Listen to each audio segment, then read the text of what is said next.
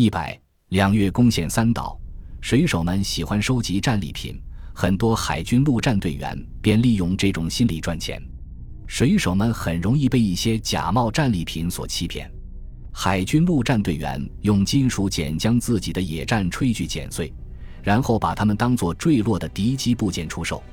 他们还把旧将落伞剪碎，缝成日军军旗的样式，用碘酒和番茄酱画旭日旗，再从日军那里缴获的色情杂志上抄几笔日式汉字。总之，水手的钱很容易挣，但为了确保利润，他们并没有让大量假货涌入市场。我们很擅长做买卖，罗伯特·格拉夫说。关岛战役临近尾声，岛上的日本守军再次上演恐怖的自杀场景。这是日军在马里亚纳群岛攻防战中第三次表演集体自杀了。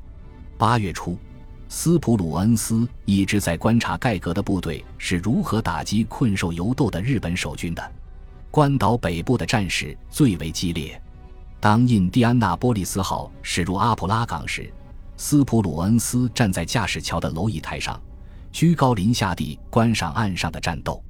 随后，他乘小船上岸。在给玛格丽特的信中，他这样描述当时的情形：在泥浆和漫天灰尘中，我们沿着己方控制区行进了一整天。我们刚刚拿下前进方向左边靠近阿加尼亚的山丘，那里到处都是日军士兵尸体。除了战俘，我还没看到一个活着的日本鬼子。他们善于隐蔽，大约一万名日本鬼子转移到了关岛北部。这样我们更容易围捕他们了。至于他们会做出怎样的抵抗，还有待观察。日本守军在关岛北部圣罗莎山的山腰上进行最后的有组织抵抗。盖格的部队虽然受到了丛林的阻碍，但在空中火力的支援下，他们彻底击败了日军。此时，留守太平洋战场的埃塞克斯号、贝劳伍德号和兰利号三艘航母上的飞行员。早已疲惫不堪，士气低落。在大卫·麦坎贝尔率领的第十五战斗机中队的报告中，也提及了这项工作的疲倦程度。如果日军藏匿在树林和峡谷中，不露出任何蛛丝马迹，那么战斗机飞行员很难从空中判断自己是否成功击中目标。麦坎贝尔认为，新上岗飞行员的表现远不能令人满意。他写了一份言辞尖锐的评价报告。也一位飞行员是菜鸟新手，因为此人在攻击日军飞机的时候忘记给机枪上子弹。他还指责另一名飞行员心不在焉，因为这位仁兄在执行任务时发现燃油不足，要求紧急迫降，却忘记了副油箱满载燃油。还有一位飞行员在起飞点等候指令的时候，他的飞机撞到了后面的飞机，导致三架战斗机的驾驶舱瘫痪。使战斗机中队的进攻力量受损。麦坎贝尔讥讽这位飞行员是瞌睡哥。在报告中，麦坎贝尔还详细描述了一些仅凭一腔热情蛮干的飞行员。这种飞行员不在少数，他们有着强烈的杀敌之心，却不善于思考。比如说，他们还没打开弹仓就开始投弹，或者想投炸弹的时候打开了鱼雷开关，或者发现自己忘记装导弹，又或者。他们想按下导弹开关，却错按成机枪射击开关，这两个开关相距二十多英寸。还有一次，几架飞机以编队飞临集合点，其中一架飞机打开弹仓，检查弹仓是否有故障，结果投下了三枚集束燃烧弹，导致身后的一架友军战斗机陷入他制造的交叉火力网当中。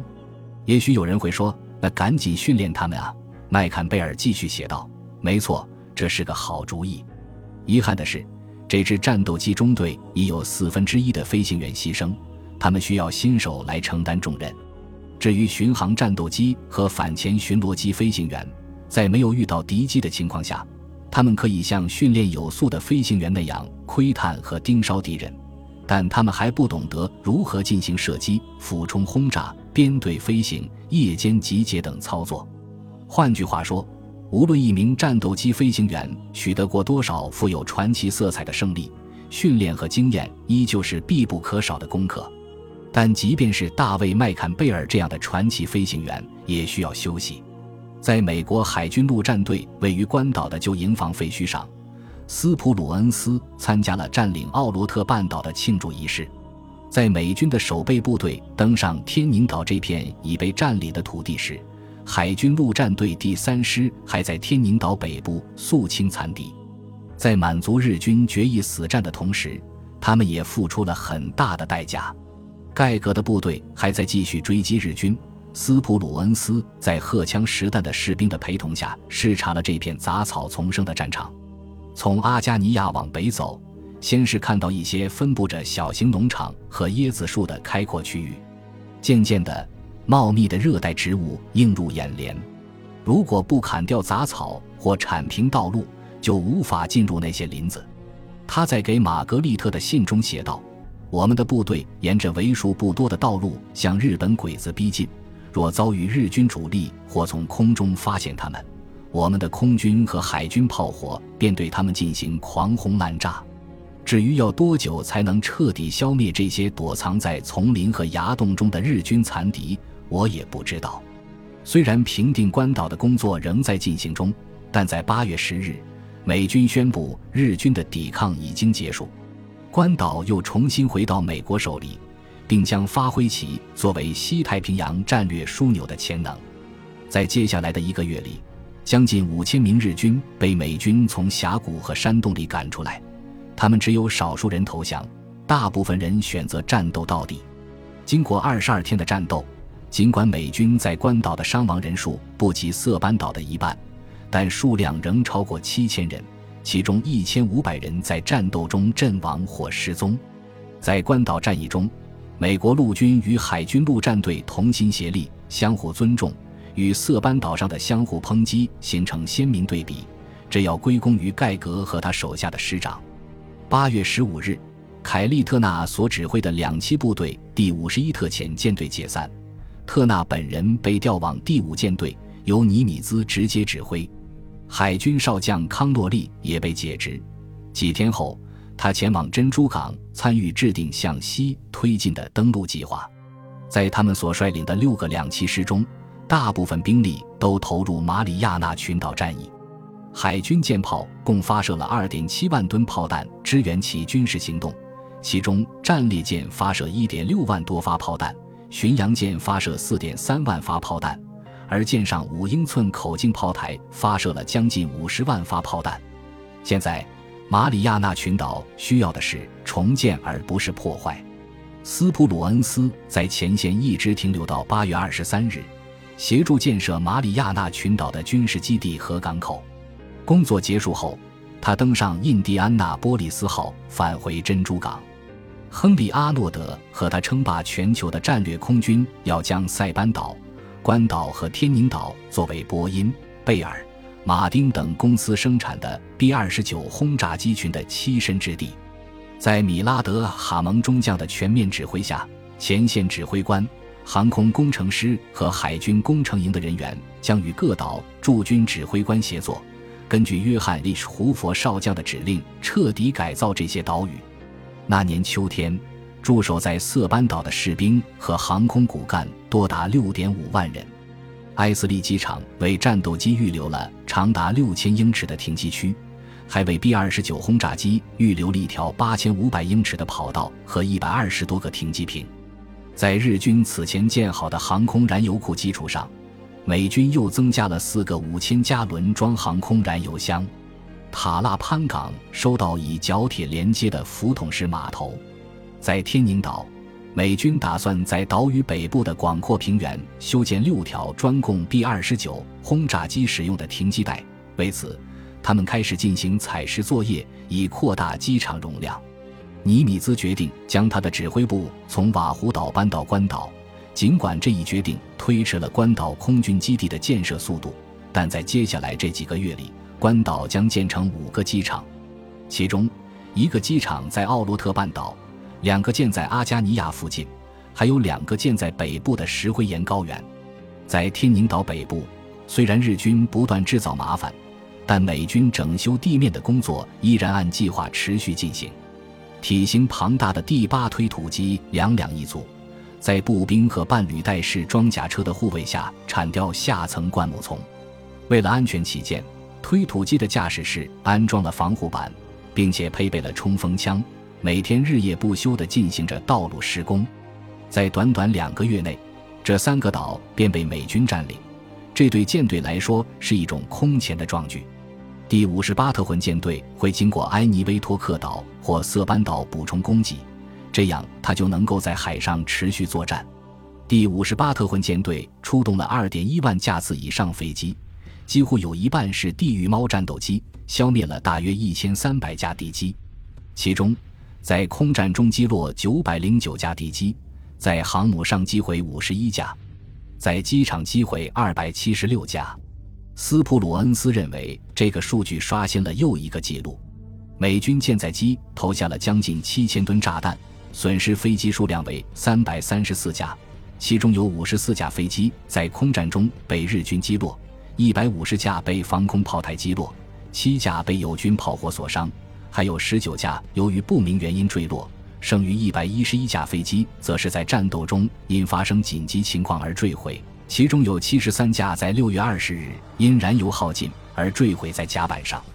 海军上将哈尔西已经解除了斯普鲁恩斯对舰队的作战指挥权，他准备向下一条战线进发，借助航母对加罗林群岛、帕劳群岛和菲律宾群岛实施一系列突袭。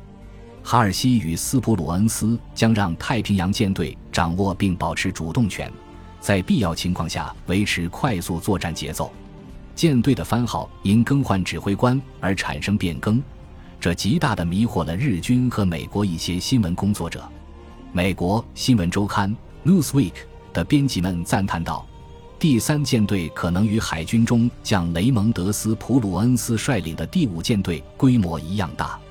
无论如何估计，这支舰队在马里亚纳群岛战役中已经初露峥嵘。由于大部分进攻部队需要登船奔赴后方。”守备部队便抵达马里亚纳群岛，接替进攻部队。这些老兵带着丰富的抗敌经验返回夏威夷，在卡霍奥拉维岛，海军陆战队炮兵团团长唐纳德维勒与考夫曼上将一起修改火力支援教程。各军舰舰长将通过在学校里的表现来获得作战机会。若考试不及格，他们梦寐以求的被派往舰队参与作战的机会就会延迟，而且他们的个人记录中会留下污点。驱逐舰舰长的成绩总是比巡洋舰舰长好，而巡洋舰舰长的成绩又常常优于战列舰舰长。维勒指出，原因很简单：驱逐舰舰长把这视为一项任务。当卡霍奥拉维岛的岸基射击指挥组判定一艘在岸上训练过程中名声大噪的巡洋舰考试不及格时，这艘巡洋舰的舰长提出了抗议，但考夫曼上将维持原判。他自始至终都支持维勒和他的海军陆战队。尼米兹、斯普鲁恩斯、特纳以及他们手下的高级地面指挥官们荣誉等身，虽然他们挨个告别了太平洋战场。但这难以掩盖一个可怕的现实：马里亚纳群岛及帕劳战事结束后，日本人想完全献身于战争。虽然美军以巧妙的方式夺取了天宁岛，人员伤亡数较低，美军阵亡二百九十人，受伤约一千五百人；日军阵亡五千五百二十四人，四百零四人被俘。但在战役最后阶段所发生的骇人一幕，与一个月前在色班岛发生的自杀事件如出一辙。这更加验证了美军的担忧：要想打败这个崇尚死亡的民族，大规模的流血冲突在所难免。正如尼米兹所写，在面对我军进攻时，日军表现得非常勇猛和坚韧。他们会做一些无谓的抵抗，显得冷酷无情。他们不停地向我军战线渗透，躲在山洞里负隅顽抗，从不轻言失败。尼米兹这番话让美军高层为之惊讶。本集播放完毕，感谢您的收听，喜欢请订阅加关注，主页有更多精彩内容。